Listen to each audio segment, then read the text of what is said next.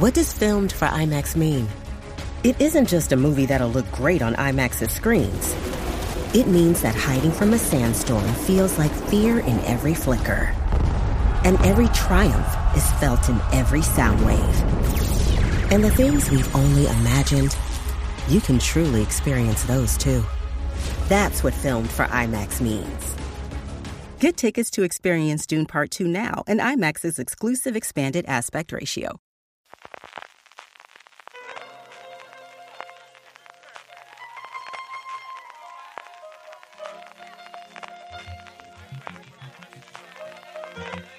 Estás escuchando Fuera de Series con CJ Navas. Bienvenidos a Streaming, el programa diario de Fuera de Series en el que un servidor, CJ Navas, te trae las principales noticias, trailers, estrenos y muchas cosas más del mundo de las series de televisión. Edición del martes 26 de septiembre del 2023. Arrancamos, como es evidente, por la huelga de guionistas y huelgas en Hollywood. En general, no, no tenemos noticias a día de hoy. Recordar que hoy martes, evidentemente, la transición del martes al miércoles es la fecha en la que tentativamente los dos consejos de dirección de los sindicatos de guionistas del oeste y del este ratificarían el acuerdo y por fin además lo harían público, porque a día de hoy seguimos sin conocer absolutamente nada más que rumores y muy poquitos. Salieron muchos rumores o algún que otro rumor el domingo por la noche, pero a lo largo del lunes y hasta la hora en la que estoy grabando esto, la verdad es que poquita, poquita información. Lo que sí ha habido, evidentemente, son muchísimas reacciones por este principio de acuerdo, empezando por actores, actrices, guionistas, productores, absolutamente todo el mundo encantado con que esto por fin acabe y también a nivel político. Joe Biden se ha referido a ello, también el gobernador de California y el gobernador de Nueva York. Al final siempre hablamos de Hollywood, pero Nueva York también es un lugar donde se hace muchísima producción, especialmente en materia de series y, por supuesto, el alcalde de Los Ángeles que tenía un follón encima los últimos 150 días y lo que te rondaré, porque todavía le queda, y esto es otra cosa que tenemos que tener claro, todavía queda pendiente resolver el problema de la huelga de intérpretes.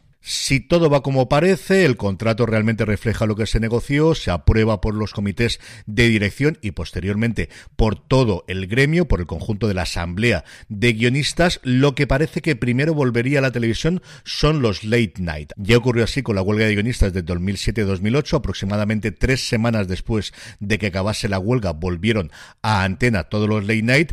Eso sí, la diferencia con el 2007-2008 es que a ver a quién entrevistas, porque al final estos programas fundamentales viven de entrevistar actores, actrices que están en ese momento en promoción de sus películas y de sus series y eso, como os digo, hasta que no se resuelva la huelga de intérpretes, no va a poder ser. Y luego otra cosa curiosa que contaba Matthew Belloni, Matt Belloni, en su columna de la noche del domingo al lunes en PAC era, por un lado, el follón que va a ser para que toda la maquinaria se ponga a funcionar al mismo tiempo, para que todo el mundo empiece a producir al mismo tiempo. Veremos cómo está la demanda, especialmente de platós en Hollywood y alrededor del mundo. Y luego una cosa muy curiosa que era la catarata de nuevos proyectos y de confirmaciones de casting que se avecina, que hasta ahora no se habían hecho público, pues porque evidentemente no era el momento.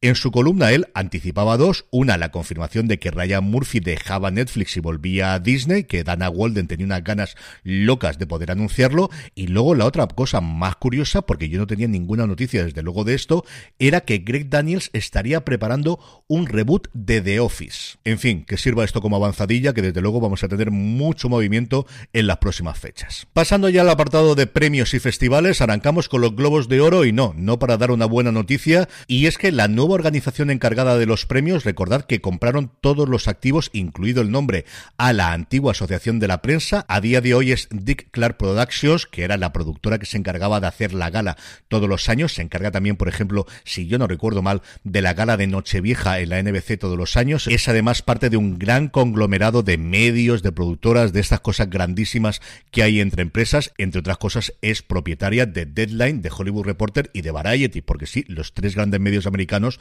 los tres, aunque sean competidores, pertenecen al final al mismo conglomerado, cosas que tiene la vida. Pues como os digo, han despedido y aquí digo bien despedido porque estas tres personas ahora formaban parte, tenían un sueldo de Dikla Productions, a Hawaii Hamdi, Munawar Hossain y a Nico Navai periodistas respectivamente de Egipto, de Bangladesh y de Hungría por cosas que no han trascendido solamente en el caso del periodista egipcio parece que habría escrito en árabe en Twitter algún comentario antisemítico, pero no está de luego nada claro. El caso es que han sido despedidos de forma sumarísima, se han eliminado sus perfiles de la página de los Globos de Oro y otra piedra en el camino más para estos Globos de Oro 2.0 después de salvar los muebles el año pasado, porque recordemos que Gala como tal hay convocada para el próximo 10 de enero, pero que todavía no hay cadena en Estados Unidos que lo emita, que al final es quien paga esta fiesta. Y saltando ya de Estados Unidos a España, se está celebrando estos días el Festival de San Sebastián, la edición número 71 del festival, y como suele ser habitual en los últimos años, hasta ahí se han desplazado varias cadenas para presentar sus nuevas series. Hasta allí se desplazaba Movistar Plus con El Otro Lado, la nueva serie de terror de Berto Romero, y gracias a eso tenemos una sinopsis más extensa de la que teníamos hasta ahora. Nacho Nieto, periodista especializado en lo paranormal, que entiendo que será el personaje de Berto Romero, pasa por su peor momento profesional y personal. Tras un intento fallido de suicidio, vuelve a la vida acompañado por el fantasma de su mentor, el doctor Estrada, que creo que es el personaje de Buena Fuente, mítico comunicador del misterio fallecido hace más de 20 años. En ese momento se cruza en su vida un virulento caso Portergeist en un piso del extrarradio de Barcelona, en la calle Cardenal Cardona, quizá el caso paranormal más importante de los últimos años. Nacho acude al piso de los fenómenos, donde viven Eva y Rubén, acompañado por el espíritu de su mentor y ayudado por Juana, su mano derecha, en su antiguo programa de radio. Mientras Nacho desenreda el misterio de esa casa, se enfrentará a un oscuro secreto de su pasado.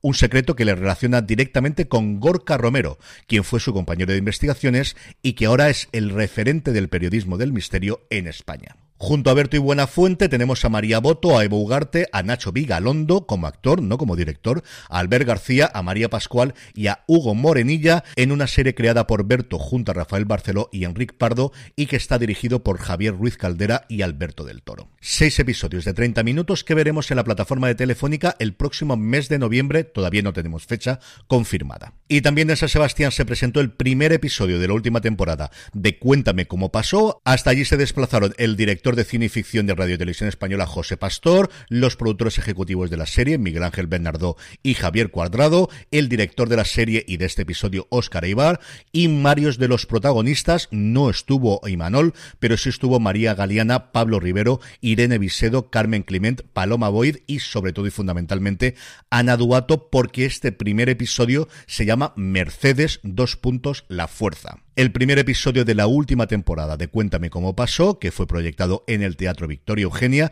lleva por título, como os digo, Mercedes la Fuerza, fue grabado durante el verano entre Madrid, Guadalajara, Segovia y Toledo y comienza en 2001, cuando los Alcántaras se reúnen en Sagrillas por una triste celebración familiar.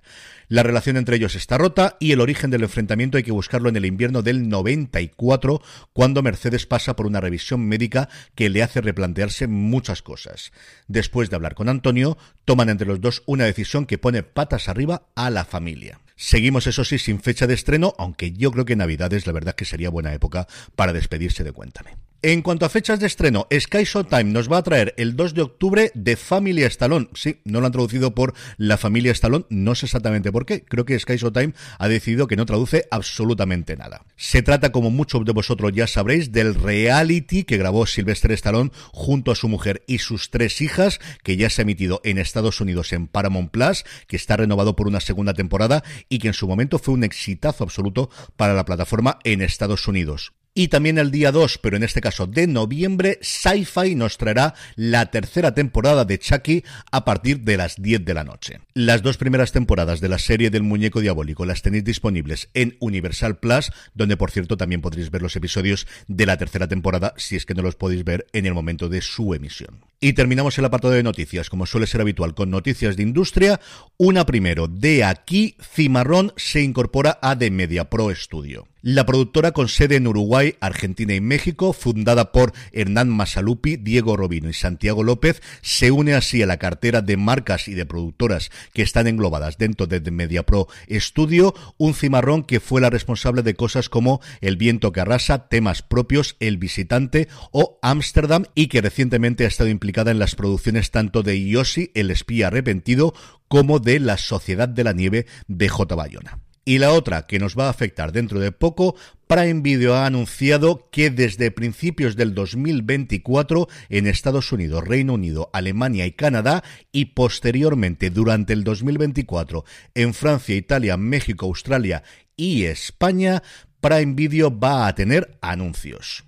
Más allá del cuándo, tampoco sabemos ni el cómo ni el cuánto, si vamos a tener pre-rolls como actualmente hacen, informando o anunciando sus propias series, si va a haber cortes en mitad de episodios o en mitad de películas, qué cantidad de anuncios vamos a tener. Lo que sí sabemos es que habrá la opción de pagar una cantidad adicional, que en Estados Unidos serán 3 dólares, para no ver anuncios, pero como os digo, a lo largo del 2024, lo que veamos en Prime Video, salvo que paguemos ese extra adicional, tendremos anuncios como vamos a tener en todas las plataformas en el próximo año. En el apartado de vídeos y trailers, ayer os anunciaba la fecha de estreno de la segunda temporada de 30 monedas, el próximo 23 de octubre, antes evidentemente pasará por Sitges y hoy ya tenemos el tráiler con el regreso de todos los personajes de la primera temporada, aquellos que quedan vivos evidentemente, y un Paul Giamatti pasándoselo yo creo que como se lo pasa en Pilios, de verdad que parece que se lo está pasando en grande el bueno de Paul Giamatti. Dos minutos y medio de tráiler que vale mucho la pena que lo veáis. Por otro lado, la BBC ha mostrado el tráiler para anunciar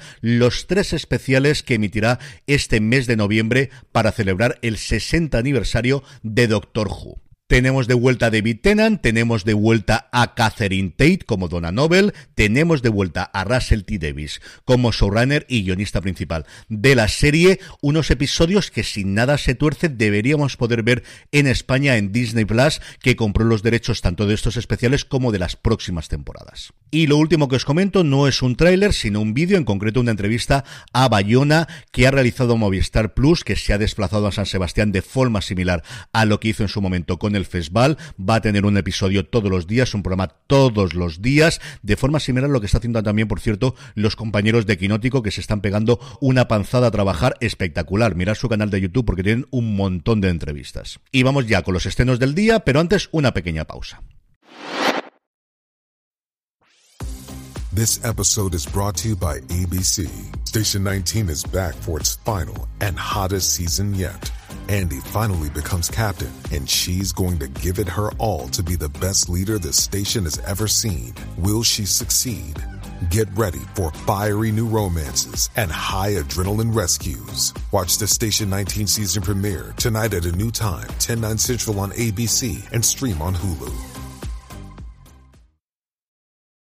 Estamos ya de vuelta. Hoy, martes 26 de septiembre, tenemos dos estrenos. Por un lado, Netflix nos trae La canción de los bandidos. En la anárquica región de Gando, en Corea del Sur, unos fieros bandidos no se detendrán ante nada para luchar por su adorada patria y sus seres queridos, aunque eso suponga la muerte. Y por otro lado, martes de filming, la plataforma española nos trae El ladrón, su esposa y la canoa. La miniserie, que fue nominada al BAFTA por esta categoría el año pasado, cuenta con el multipremiado Eddie Marsan al frente del reparto y cuenta la historia de cómo el oficial de prisiones John Darwin fingió su propia muerte para reclamar un seguro de vida y evitar la bancarrota sin que sus dos hijos lo supieran. Y terminamos como siempre con la buena noticia del día y es que este próximo mes de octubre Canal Hollywood cumple 30 años y lo va a celebrar con una selección de 30 películas icónicas. Desde el 1 al 30 de octubre, una nueva película a partir de las 10 de la noche, con cosas como Titanic, el domingo 8 de octubre,